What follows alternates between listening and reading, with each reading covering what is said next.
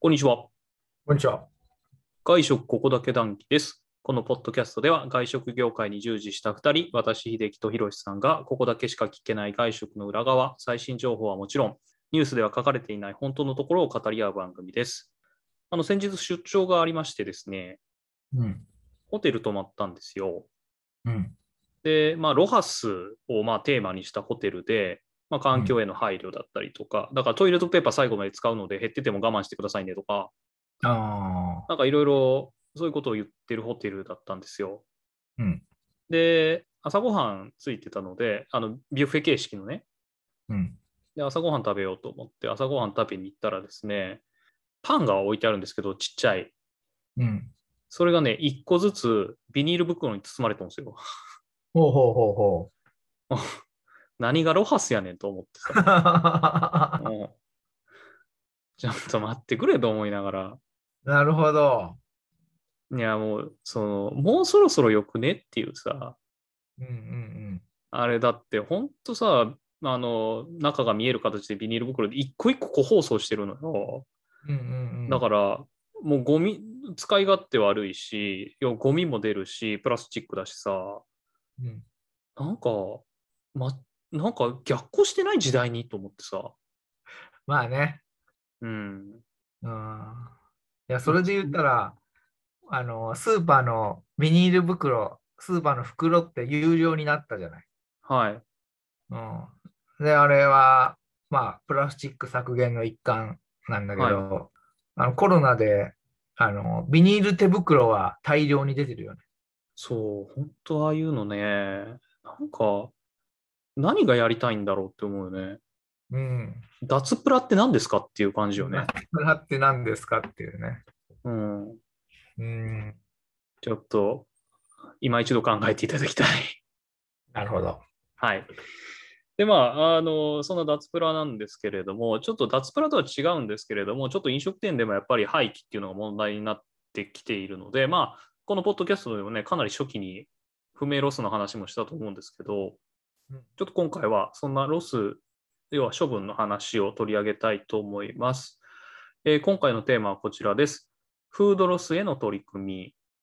えーということで、ちょっと今回、あの、ヒロシさんからいろいろちょっと解説いただきたいんですけれども、結構フードロスへの取り組みをやっている企業で、みんなでやろうっていう動きが出てきてるんですね、今。そう。あの、各一事業主がやるわけじゃなくて、はい。環境省のもってこ導入モデル事業というものがありまして、持ってこ導入モ持ってこデル事業。うん。持ってこ。もってこ。まあ、もっとエコって書いて、もってこって読ますみたいなんだけど、えー、なるほど。うんなんかダジャレ好きですよね、みんな。 まあ、覚えやすいんでしょう、こういうのが。なんかダジャレ好きだよね。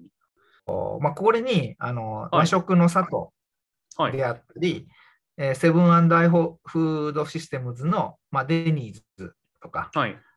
ロイヤルホールディングスのロイヤルさんとか、はい。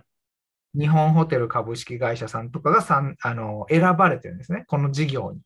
えー、何するんですか、それ。持ってこって。自己責任による食べ残しの持ち帰りを促進するっていうのが一つあって、まあ、これがテーマみたいな感じで、はい。まあ、食べ残しってもったいないよねと。はい。自分で自分の責任で持って帰る文化にを普及したいというものだそうです。なるほど。うん、でまあ4社が共同でこのも食べ残しのための、えーと専用の容器を作ったり、はい。うん、まあ他にもツールの共同開発とかどういうふうなスキームでお客さんに持って帰ってもらうかとかこういうのを研究すると、ツールっていうのは、その持ち帰りの容器みたいなもんかな容器みたいなものかあな、あ、はい。うへんっていうので今やっていますと。え、知らなかった。うんじゃだかあ、ら、一会一つの会社がやるんじゃなくて、みんなの会社で同じことを取り組んでいきましょうと。そうそうそうそうそうそ。いうう話ね。へえ、ん面白いね、そういうの。いや、これはいいよね。うん。とってもいい。そう。なんかこんな3つと言わず、4つでも5つでも、ね、多分外食産業で賛同するとこいくらでもあると思うんですけどね。そのさっき言ったそのツールの共同購入みたいなこともするんでしょうね、きっと。うん、すると思います。うん、だからまあ安、安、まあ、材料費も若干コストは下げられるだろうし、うんうんうんそれで、お客さんに、えー食べ残しはこれで持ち帰ってくださいねっていうのを店側から積極的にアピールをすると。いいんじゃないいいと思う。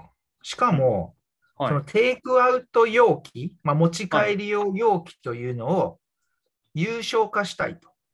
要はお客さんが例えば10円払ってそれを持って帰ると。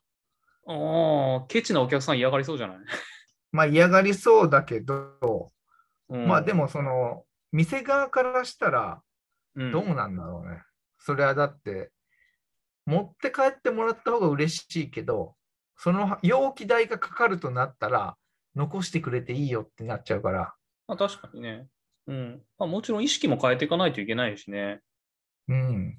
ついつい頼んで食べれなくなっちゃったっていうのもね、あるだろうし、うん。まあ確か出に。るよりはまあ食べてよって思うよね。そうよね。まあ、10円なり20円なり容器、まあ別にそんな苦じゃないか。うん。意識は変えましょう。そうですね、意識変えよう。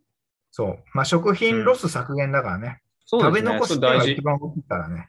ロスは。多い。やっぱり飲食店のた、ね、食品ロスすっげえですからね。すごいよ。うん、僕らもも、僕らもめちゃくちゃ捨ててましたからね。